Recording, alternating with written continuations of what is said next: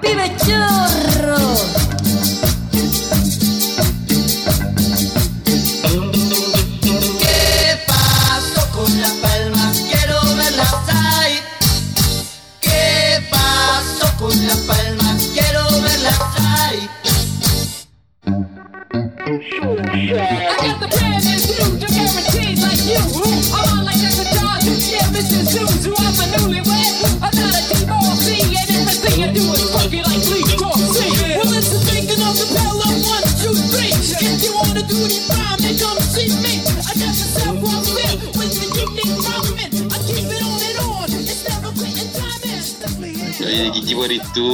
Chelo? Boca, River. La, la católica. ¿Y Mariano? De River. Barraca Central. Barraca Central, ojo, Barraca Central. So, Tuvo buen partido. weón. o Bueno, sea, se- fue de menos a más, de bueno a más. se definió el campeonato finalmente. No es el único campeonato que se definió. Ah, queremos hablar de esas cosas ya. Sí, de una, de una. Hablemos Así como De- sudamericanos. Sudamericanos que se definieron, pero no están definidos, ¿o sí? Yo creo que no. Mi opinión es que no. Chelo, vos que hiciste todo el análisis técnico, ¿quién ganó? Perdió el trail. Perdió el tren. Gran frase. Debe haberlo suspendido y eh, correrlo haciendo 100 vueltas al Bernabéu. Gradería, subiendo la, la gradería. Ahí. Claro, claro, como, la, como el ascenso a, a la torre telefónica. Oh, qué antiguo eso, ¿verdad? Sí, claro. Pero a ver, vayamos un poquito más a, a- a los detalles escabrosos. Sí. Yo no tengo toda la información, pero yo sé que ustedes Yo son la, muy yo la tengo, yo la tengo, yo la tengo. Mira, Yo hablé con uno de los implicados. ¿te podemos decir nombre? O- No, no, no. Prefiero, mantener, eh, prefiero mantener incógnito su nombre.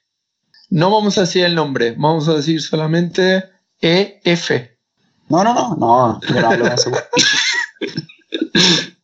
Lo que pasa es que eh, ese, ese sujeto tiene una visión particular de todo esto. Igual que todos, yo creo, yo creo que cada una de las personas que, que corrió, que estuvo allá, tiene una visión particular de lo que pasó. sin duda. Que dentro de todo fue una vergüenza, básicamente. básicamente.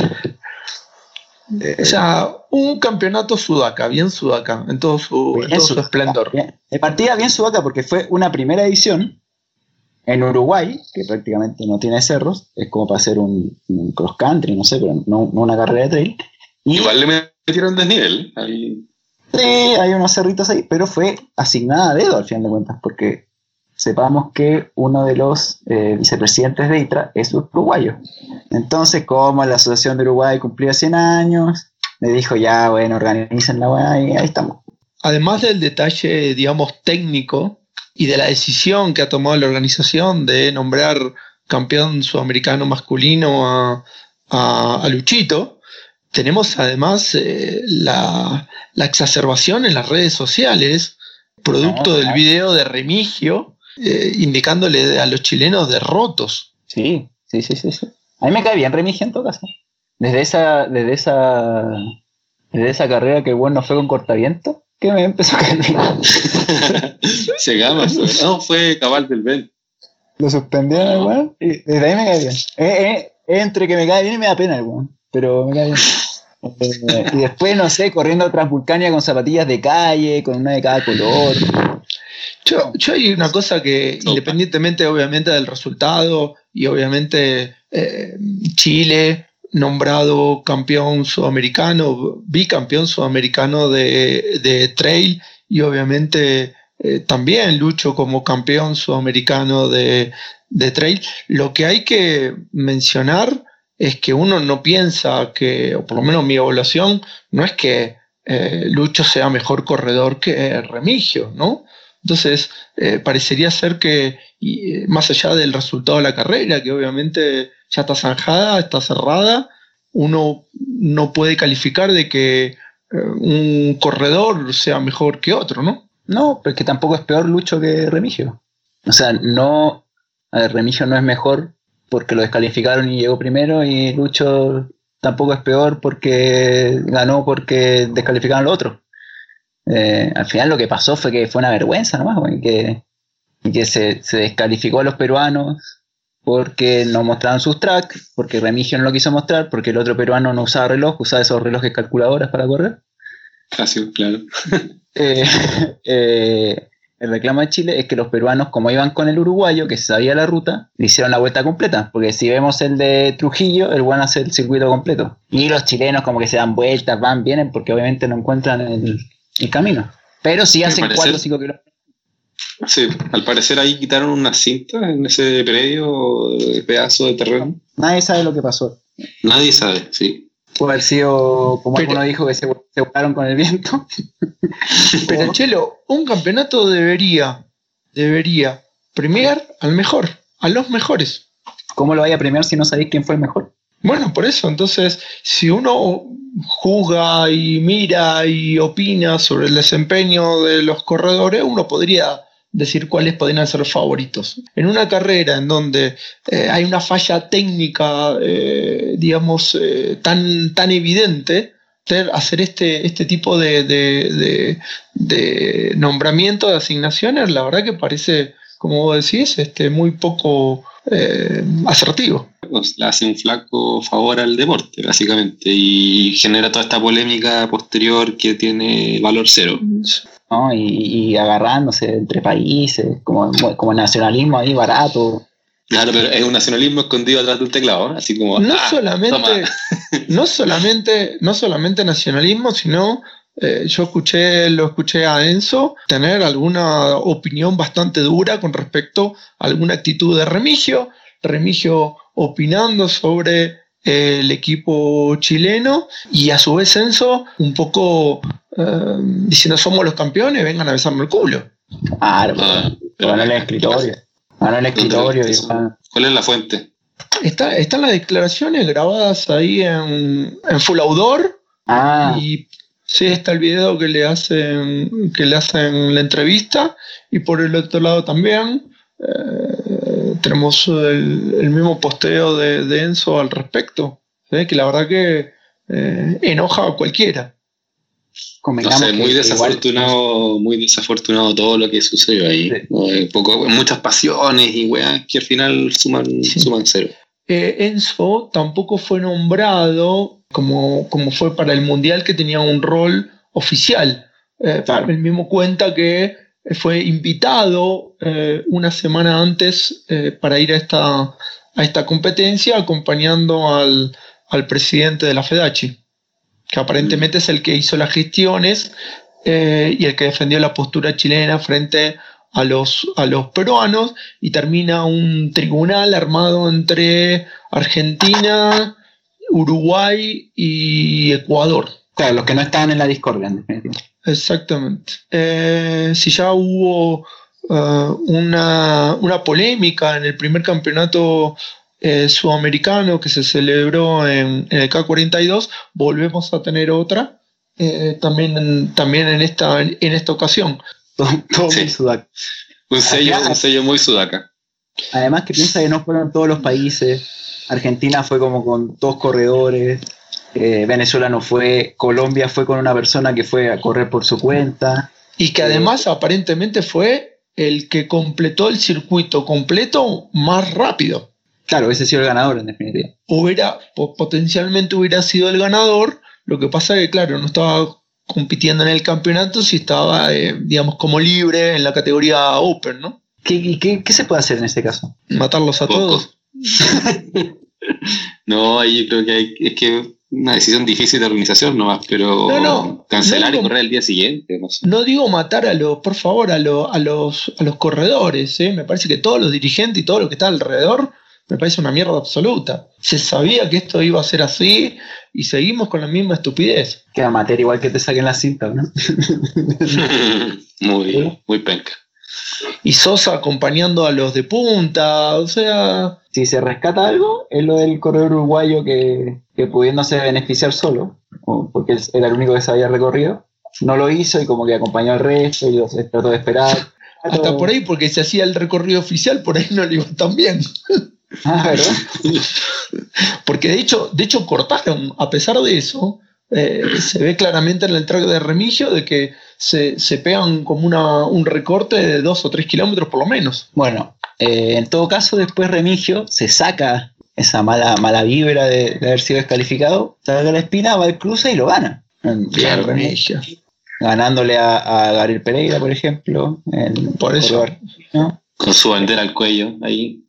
Claro, a Thibaut, el, el francés, eh, y varios otros que están ahí corriendo. Un, un año con, con bastante nivel sudamericano, eso sí, porque no, no viajó mucha gente afuera, solo Chema que viene a pasear y sacarse fotos, pero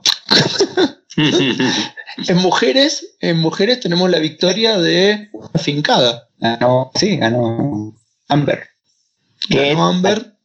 que tiene nombre de cerveza y eso es maravilloso.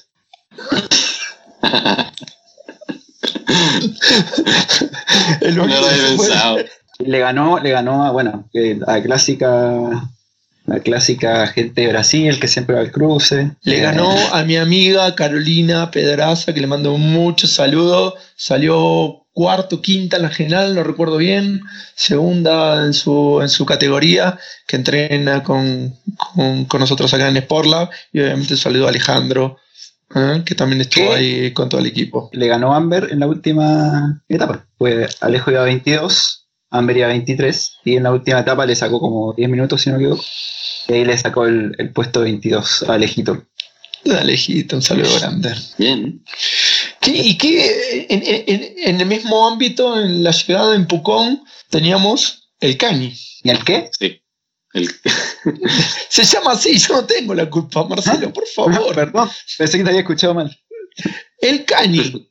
Esa, ese nombre indigno para una carrera. Bueno, yo lo dije el, el, el- episodio anterior que si el Cañi se pone las pilas, puede ser el eh, reemplazo de Vulcano o la carrera que podría reemplazar a Vulcano en, en esta etapa del año que ya, ya va terminando y que se podría poner como, como un clásico de fin de año. Tengo comentarios que fue dura. Quizá tuvo mala suerte este fin de semana porque no fue feriado. Cayó, el 8 cayó sábado, pero Claro.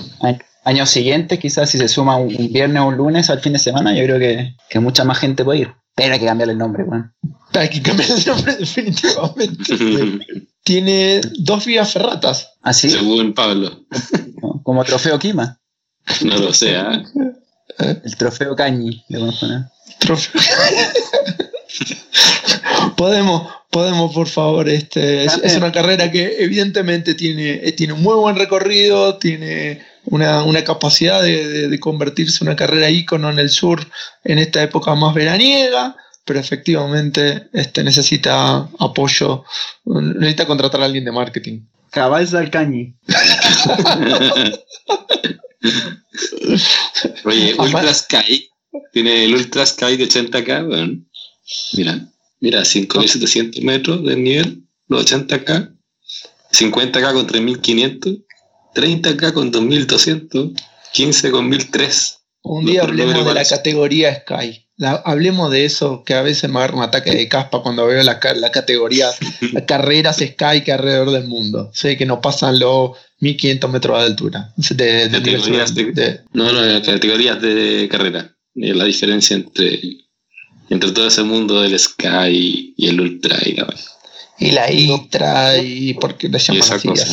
La misma wea. Ya perdió como el sentido del Sky, ¿no? Como ya no Sí, ya no lo perdió. a esa altura. Y por el otro lado también, gran parte de eso fue eh, la incorporación de Solomon con su Golden Series este año, que acaparó gran parte de ese circuito y con un despliegue de producción que después ya hablaremos durante el año que viene, ¿no? Claro, en la segunda temporada de este mismo podcast. Qué bien. Bueno, eh, eh, un- unos fines de semana movidos.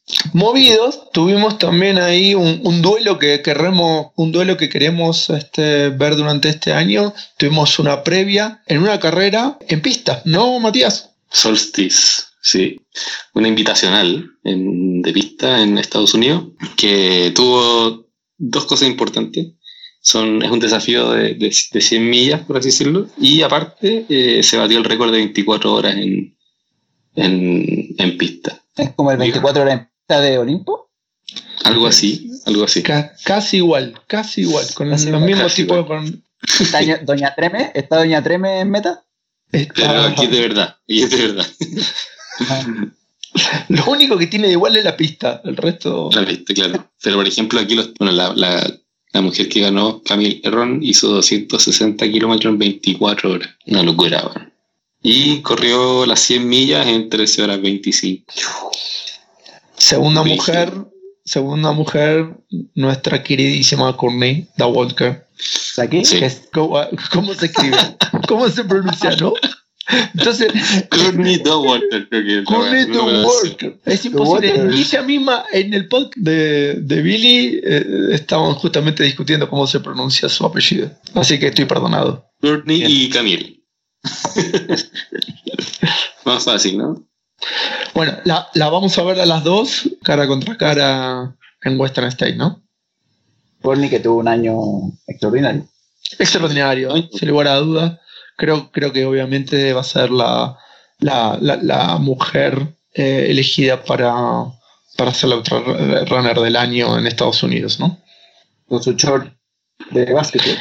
Hay que decir que Courtney eh, fue seleccionada en el sorteo de Hard Rock, con lo cual Seleccionada o, la o doble. elegida. Elegida, elegida, elegida, ¿eh? Me traicionó ahí porque parecería ser que fueron seleccionados. Hay muchos buenos nombres ahí, No. demasiados buenos nombres. Qué rabia, qué rabia todo ese, ese show de, de Harlow. No, Tenemos- sé, no sé qué creer. Tenemos a, Trucho. eh, sí, muy trucho. Ya lo, lo adelantábamos que era trucho y, y realmente tenemos a, a Dylan Bowman, tenemos a, bueno, mismo Killian, François, Xavier, eh, Courtney. eh, ¿Quién más? No, no, pero ojo, ojo, Killian, por ejemplo, Killian y Xavier. Sí, sí, sí, sí. sí. Otra tómbola. Era otra tómbola, la verdad. verdad. Ahí- Ellos quizás está bien que hayan quedado, porque, pero los de los de Mm. Els se quedaron. No, Me- Aldeo. Me alegro mucho por Divo. Glenn Bowman. Buen parece, ¿eh? Sabe además. Eso es porque tú sabes, eres un vivo también, ¿no? Ya sé, tipo. Bueno, queremos además felicitar a todos aquellos argentinos, chilenos, colombianos que postularon a Western State y Hard Rock y no quedó ninguno. Felicitaciones a todos. Habíamos obviamente anticipado esto, claramente se cumplió, incluyendo para nosotros, ¿no? Claro. Hay un solo sudamericano, hay un solo, hay un solo sudamericano que está en el waitlist, que es un brasilero, Un brasilero. Pero está como, está en el 40. No sé si. ¿Y con qué habrá postulado? ¿Con alguna carrera del sur de Argentina? Ti- Tienen, tienen una carrera de ciento no sé cuántas millas. lo Sí, que tienen. tienen, tienen un par de cosas. Ellos Tienen, tienen varias, sí. eh, la maratona dos perdidos, creo que también que es una que una vez tengo ganas de hacer también. La BR 135, que es por calle. Eso, Son 135. eso tiene un par de carreritas ahí interesantes. Bien, bien dura. Bueno, así, así que, así que muchas felicitaciones a todos a seguir trabajando para conseguir una, una qualifier este año, eh, el año 2019, y obviamente esperar todos juntos el sorteo del año que viene. Claramente. Muy bien. Fue como, fue como cuando el cura se despide de la misa. eso. Alabado sea el Señor, me faltó. Amén. Golpeo. Vayan, vayan en paz. Ya, ¿y qué? Ya, pero vamos al tema de fondo, ¿no? Ya. Lo que nos convoca, Lo que nos la convoca. edad. La edad. Eh, Edad en el corredor. hay un debate eh, importante. Hace un par de semanas, un cabro chico corrió, ¿cuánto? Unas 100 millas, ¿cierto? Correo Javelina 100. Claro, y, y llegó bueno, al, al borde del corte, pero llegó Luke Sánchez, de California. ¿Y qué edad tenía el pendejo ese culiado? 15 años, creo que tiene. ¿Qué, Eh, qué hace equivoco. con 15 años? ¿Qué hace con 15 años en un ultramaratón? Ah, Vamos a hablar de esto, dale. A ver. ¿Qué, ¿Tu qué- hijo, tu hijo tiene, tu hijo tiene 15 años, golpeo? ¿Lo ves corriendo 100 millas? Se hace maratones de Xbox. Otras, que- otras maratones. Sí, pensé que decir de otra cosa. Sí, también, también, yo creo que también, pero ¿qué es lo que tiene que estar haciendo un chico de 15 años, no? Quitándose energía. Fíjate después lo que le pasa un poco, con un poquito más de edad, fíjate lo que le pasa a Margocini, que ahí anda dando, dando lástima, ¿no? Tiene que estar haciendo otra cosa los chicos. Tenemos, tenemos el caso de, de- de Andrew. A ver, convengamos que Luke Sánchez no es un corredor de elite, no, no fue a ganar la carrera, o sea, No, nada. corredor que va, no sé, mitad de tabla, etcétera. Pero sí tenemos el caso que es cercano de Andrew Miller, que con 17, 18 años ganó Bighorn y ganó Western hace, hace un par de años. Y después Eh, terminó todo 16. roto. Está todo Claro. roto ese pibe, está todo roto, no corrió mal Pero ese-. Pero a él, bueno, ganó Western, lo agarró, eh, si no me equivoco, North Face y se rompió completo. Parece que hay un tema con, No. con la marca. Sí, bueno, no, no corrió más y tiene solo creo una carrera este año que hizo, y, pero está es absolutamente desaparecido del mapa. Luego esas dos victorias importantes, porque Bighorn es una carrera, eh, una buena carrera en Estados Unidos y eh, obviamente ganar Western State yo creo que es un- una locura. No, Pero ahí- es. Lo peor de todo que no es el único caso. Con 14 años tengo acá a Colby Wentland, que Wentland, ¿sí? que el señorito, el señorito, 14 años en, en el 2015 estoy hablando, ¿no? Corrió, eh, no solamente corrió unas 100 millas, sino corrió 153 millas en 48 horas. Hizo una carrera de estas en, en, eh, en pista. O sea, hay cierta... hay, hay, hay casos. Sí, sí, eh, eh, pero yo creo que un tema es la edad, pero a su vez hacerlo con la luna sandal, yo creo que ya, ya es absolutamente... eh, este pibe tiene que ir directamente a ser tratado psicológicamente. Pero aquí él dice que lo, que lo fue, fue introducido a este deporte por sus padres. O sea, igual hay un tema como, ¿será que los papás son entrenadores? ¿Será que tienen un apoyo por ese lado? Por ejemplo, Luke Sánchez, eh, Jan Corles le preguntaba, oye, ¿y quién te entrena? ¿Y tu alimentación y todo? Y él decía, no, yo, yo llego y salgo y veo lo que tengo ganas y, y me encanta sentirme libre. Puta, así cualquiera, pero necesitáis un, un, un coach a esa edad. No es que tu cuerpo pueda hacerlo todo. El cuerpo no está desarrollado, no está completamente desarrollado a esa edad. Nada. Hay ahí varios este, notas acerca al respecto que hablan justamente de, más allá de obviamente de la, de la capacidad mental que uno tiene que tener, la fortaleza mental que tiene que tener para, para un ultramaratón, desde el punto de vista físico no está completamente desarrollado para, para, para una carrera de esta... Yo tampoco estoy preparado. Ninguno logra. con mis 47 tampoco estoy preparado físicamente, pero por lo menos ya estoy completamente desarrollado, es más, en, en- en- en- en cierto detrimento físico, que después vamos a hablar a, a los otros por el otro lado. De ¿no? hecho, en una edad te desarrollaste demasiado y tuviste que bajar de, de peso. tu cuerpo ya no aguantaba Ah, sí, no aguantaba, ya estaba. sí. con tus colores rosados, muchachito. Hay, hay una, una muy buena tabla que, que encontré por ahí, un poco que dice que de los 16 a los 21 años hay cierto eh, desarrollo de punto de vista de, del cuerpo y a partir de ahí de cómo introducirse al tema del ultra running. ¿sí? De los 18 a los 22 años empieza uno a entender, a comprender cómo entrenar eh, y a partir de los 22 ya se hace un entrenamiento específico para competir y para ganar. Uno, si uno mira esto, eh, puede hacer una analogía con la carrera deportiva de nuestro dios, eh, Kylian Jornet. Pasa es que al final de cuentas no es que no puedan correr. El tema es que el cuerpo no está preparado para 100 millas. Podría correr 30, podría correr 40 kilómetros, podría, no sé, ir de a poco. Eh, o sea, yo creo que sacando Kilian del medio, porque Kilian es un animal. Es otro animal. eh, no es que no se pueda correr, pero un pendejo de 15 años corra 100 millas, yo creo que es, excesivo. Según en dos años más no está corriendo más. Tampoco sabemos mucho, de- ni siquiera la gente que ya tiene edad corriendo en ultra y todo eso, tampoco hay muchos estudios. Recién se están haciendo estudios de metabolismo y todas esas cosas. Entonces, bueno, pero, pero también convengamos por un lado que a esa edad bueno, nadie hace tanto deporte y el cuerpo le necesita todavía desarrollarse. O sea, queda mucho por delante para poder hacer lo que uno quiera. Quizás hasta se puede fundir y terminar bueno, peor. Había cierta, cierto mito, Matías, coincidiendo contigo, hace unos años atrás, que para correr ultra había que tener cierta edad, inclusive no estábamos hablando arriba de 30, arriba de 40, en donde Claro. efectivamente, efectivamente eh, eh, parecería ser que en la larga distancia, y esto se ha venido eh, desmitificando, ¿no? Claramente cada vez vemos ganadores más jóvenes en las carreras de ultradistancia. Recordemos, no sé, eh, qué año fue en donde Marco Olmo con 59 años ganaba el UTMB. Impensado. 2007. 2007. 2007. Y al año siguiente Claro. lo gana un cabro de 22, 23 años llamado Kylian Jornet. Hay que, hay que separar, yo creo, del, del, del- el que gana, quizá, como puede haber sido Kylian en su momento, del participante también. Porque si uno ve la cantidad de inscritos de, no sé, unas 100 millas en Estados Unidos, como puede ser la que nosotros estamos postulando ahora, el grueso de la gente está entre 40 y 49. Y, Claro.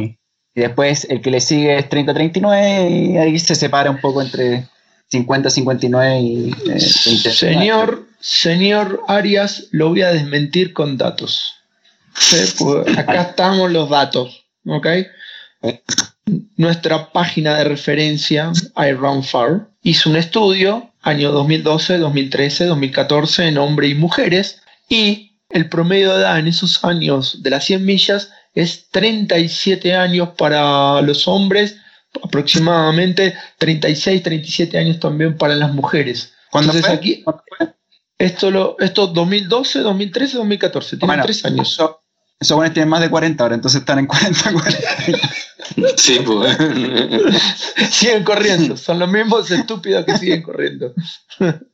Decía- No, pero ahí, ahí, ahí lo que se aprecia es que finalmente en dos años la, la edad promedio cayó en cinco años para los 50, cuatro años para los 50K y casi un año para las 100 millas. O sea, siguen las, las distancias largas siguen siendo mayormente para gente más madura en edad.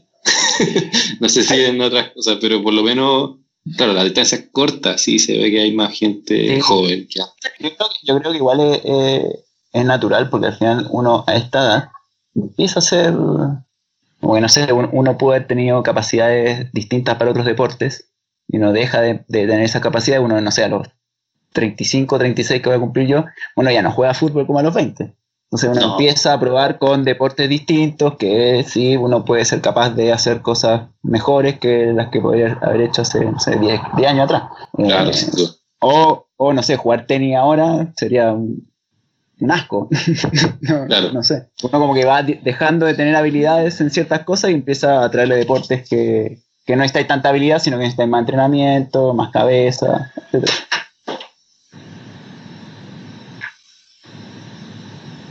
Muy de acuerdo contigo, Chelo. Gracias, Matías. Ese silencio incómodo, pero quiero que sepas que cuentas con mi apoyo. Después, de- después editamos todo esto. No, Eh, déjalo. Oye, igual por el, toda por otro lado, por el otro lado salió, bueno, Elisa Forti, la, la señora esta argentina que siempre corre el cruce, y es un emblema, que también dej- deja la pregunta abierta de, ¿será bueno a esa edad hacer esta distancia? Se acabó. Se le acabó el chiste del cruce finalmente a Elisa. Claro. Este año estuvo recibiendo a los corredores en cada una Ah. de las etapas. Sí, ya efectivamente después de, de- ya no sé ni cuántos años tiene eh, la vieja. eh, la verdad que Sobre 100 de... señor. Bueno, te- tenías ahí el caso de, de, de un, de una persona de 97 años que había terminado una, una ultra. eh, Sí, Así es, Mariano. Tenemos el caso de una persona, no, no me acuerdo si fue ultra o fue maratón, que es una subida a un monte clásico en Estados Unidos y el viejo con 98 años la completó. Y de hecho hay videos y el, y el tipo iba con, con la familia. eh, al principio el tipo efectivamente corre, después ya caminando a un ritmo bastante lento, pero el viejo la terminó. Bastante valorable. Eh, pero uno se hace la misma pregunta de Matías, que es sano que el señor esté haciendo este tipo de cosas. y pero esos O sea- videos, esos videos motivacionales de, de, de, de- de Don Paco. Que Paco, don Paco es un animal, weón. uy, ah, eh, Paco, Paco un, no- un poco de verdad. oh. Con, esa, con esa camisa, es- esa ropa técnica que utilizaba. Corriendo, no se lo vio más al, viejo. el viejo sale a correr como si fuera a, a recoger ganado a- al monte. ¿no? Sí, y pues obvio. bastones de carbono, ¿no? Las bolas, Ah, un palo ahí. ah. eh, ¿eh? Palo. Yo creo que acá hay- acá en hay- Chile tenemos ejemplos de, de edad avanzado, ¿no? Corriendo. Bueno, yo creo que todos hemos sido inspirados por el viejo, Oscarcito Quirós, ¿no? Sí, sí, pero no es tan, no es tan viejo el viejo. tú tenés 60 Se ve viejo, se ve viejo. Pero, pero es una motivación, siempre fue una motivación, siempre fue un referente para todos los que hemos empezado nuestra carrera ahí en, en- en Chile, ¿no? Claro, desde- él es, como- él es muy efusivo y, y le gusta meter a la gente y, y es como ese tipo de persona, personaje. Un, un saludo grande, un saludo grande a, a, a Oscarcito. Tiene mala, mala junta últimamente, sí. ¿no? ¿Con quién se anda juntando? Siempre, pero siempre tiene una relación de amor y odio. Todo el mundo tiene una relación de amor y odio con, odio con los caritos. Oye, eh, bueno, sí, pero yo- hay- como te digo, hay casos extremos. Está por un lado Kilian, que gana con veintitantos años. Está el caso de Marco Olmo, que gana con 60. Eh. Y hay casos de. eh, Eso es como el caso de la gente que gana. pues, obviamente hay muchos más casos de gente que termina nomás. No sé, el, el caso de. Si no me acuerdo, creo que Nick Bassett, creo que se llama, que batió el récord este año en Western de, de la persona más rápida en 70 años. Y él Así es. mismo, él mismo creo que hizo como 29 horas por ahí. 29, 15, por ahí lo vi llegar, llegó impecable, impecable, la verdad llegó mucho mejor que yo. Y él había y él había hecho el récord de los 60 años de, creo que todavía lo tenía, el récord de 60 años de, de Western también. No sé, está el caso de Jussi Womalainen, que, que tiene como 25 finishings en Ángeles Crest. Hay muchos casos de, bueno, el mismo caso de la señora esta que terminó, si no me acuerdo, hace 2, 3 años de Western en 29 horas 59 minutos. Gundhill, que terminó a 3 segundos, que fue impresionante esa llegada. Todos llorando y todos se olvidaron ahí de Andrew Miller, el pendejo que había ganado. Claro, Andrew gana con 19 años, ahí fue donde se perdió, eh, fue el, el año que se perdió eh, Jim Wamsley, Sí, Claro, pues. porque si no Andrew llegaba segundo. en la carretera 49. con, este, con esta misma juventud vemos también un de- desarrollo en Europa de jóvenes que hacen lo correcto y le ponen en carreras cortas, carreras muy cortas. Estamos hablando de kilómetros verticales, estamos hablando de medio maratón en montaña, maratón de montaña. Tenemos varios nombres ahí. Creo que el nombre latinoamericano por excelencia en ese caso es Saúl Padua, ¿no? Saúl Padua, que es hijo de otro Saúl Padua, y obviamente ahí por un tema familiar, que también el, viejo Saúl Padua era, era un corredor importante, luego mete a- al hijo ahí, y si yo no me equivoco, hay un reportaje que de los cinco años, que una, espe- una especie de Kilian, se puede decir, de los cinco años que está metido en la montaña, entonces, eh, hace, hace, mucho, hace mucho no se ve, creo que estuvo un año parado, no sé si lesionado, pero tiene, tiene carreras que ganó impresionante. Pero situó ahí como entre los 20, 30 kilómetros. Así es, colombiano, ¿no? Para los auditores que no conocen a Saúl Colombiano. Padua, colombiano. Lamentablemente muchos colombianos no conocen el nombre de Saúl Padua.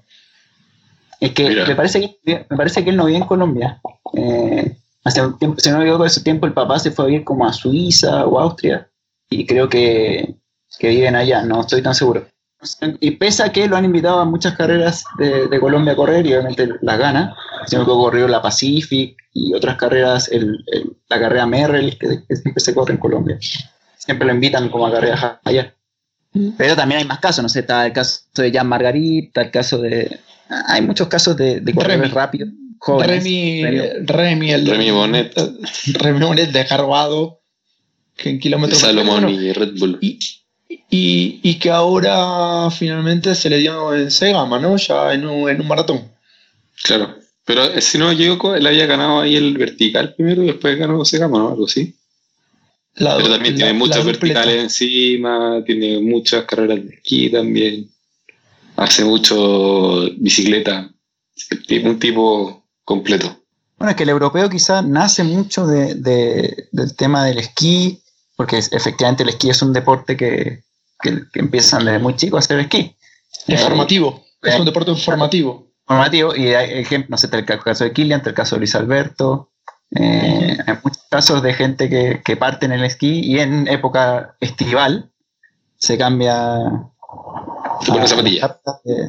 de zapatilla. Pero es el caso de Europa. Por Chile tenemos un par de nombres que supieron eh, encender esta, esta, esta antorcha nueva y fueron como desapareciendo, ¿no? El mismo, mi amigo personal es Alejandro Amunategui, que después evidentemente desapareció completamente. Había ahí una juventud, un grupo ahí eh, liderados por Luchito Valle, en el, en el, eh, dentro, de, dentro del paraguas de travesías, que también Claro. eh, no sabemos qué pasó con eso.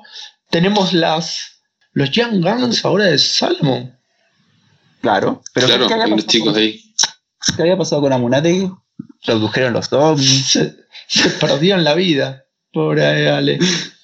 Me acuerdo, me acuerdo una foto ahí como un gordito con la camiseta de Colo Colo. O Alta junta, que tenía alta junta.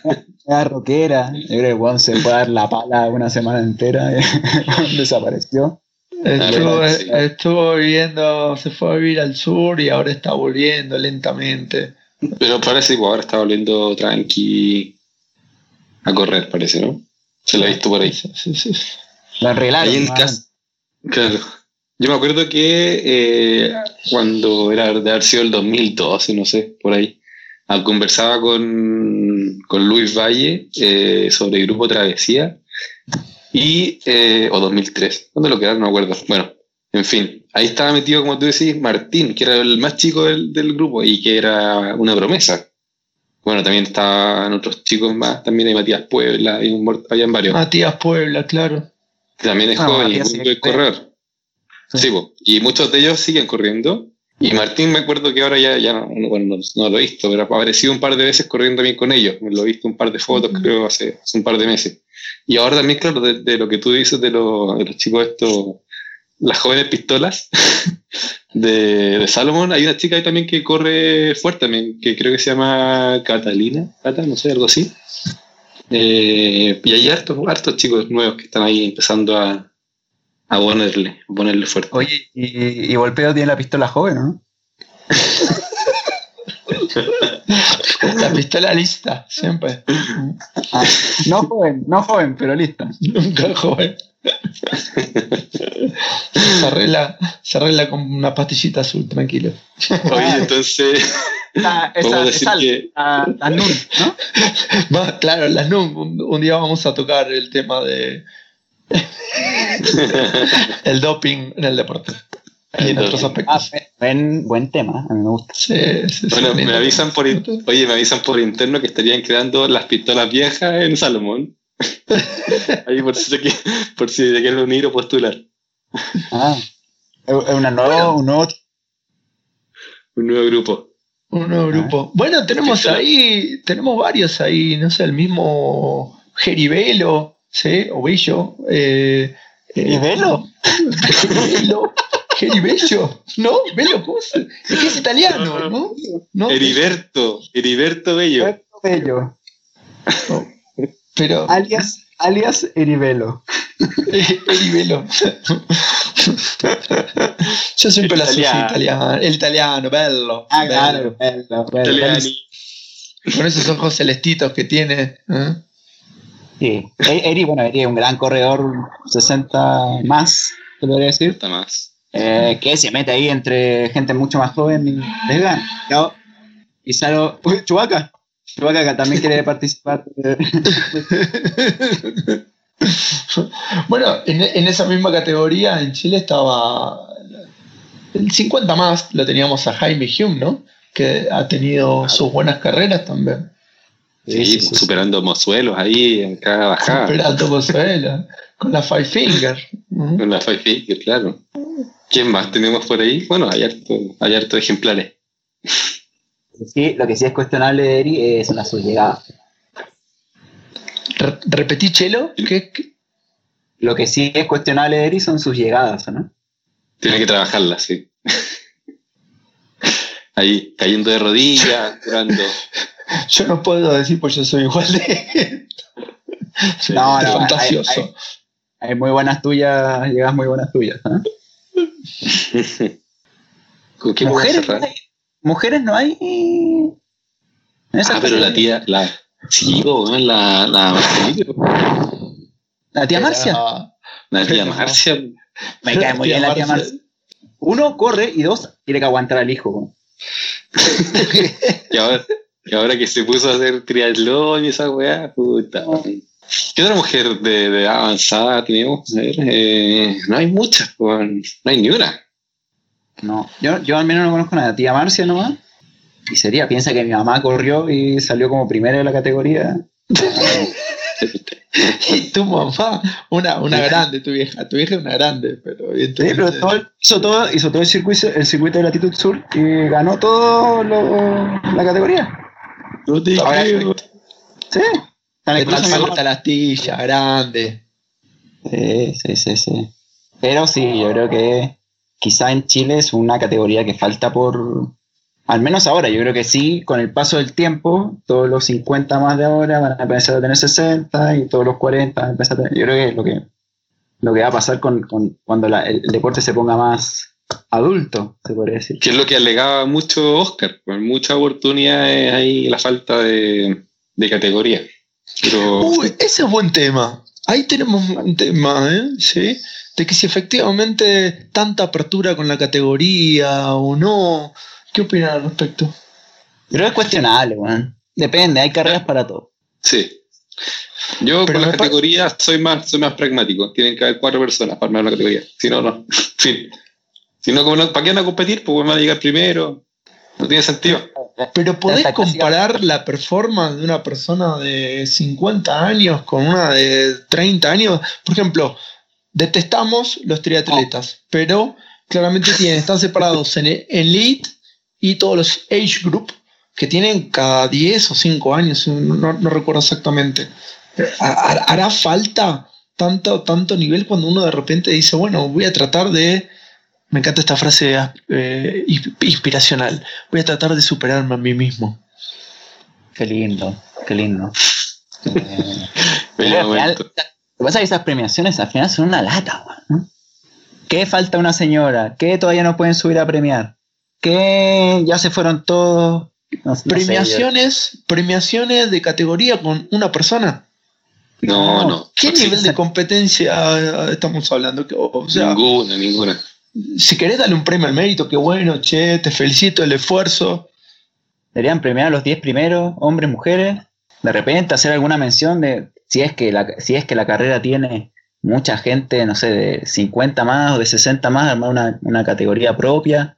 Pero todas estas Claro. premiaciones, como cada 5 años, cada cinco años que no- la gente no está, no sube, se fueron, eh, están muertos. gastadero y el gastadero de plata en premio, porque le está dando, no sé, premio de 10 lucas, 20 lucas, 30 lucas. Esos cheques que después están circulando por ahí, cheques falsos, están circulando por las redes sociales de descuento.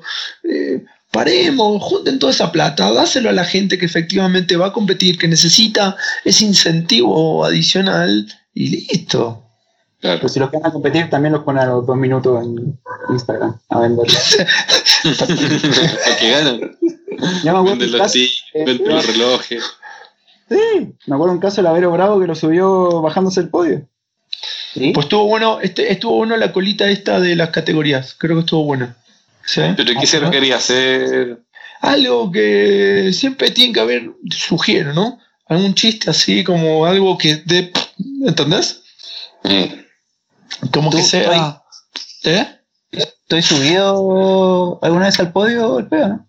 Es- es- dale, dale nuevo que me gusta. Dale. Dale, dale nuevo. ¿Tú has subido alguna vez al podio, golpeo, no? La única vez que me tocó un podio, eh, ya lo estaban desarmando. el podio. Eres el número uno en mi corazón, Volpe. ¡Pibe chorro!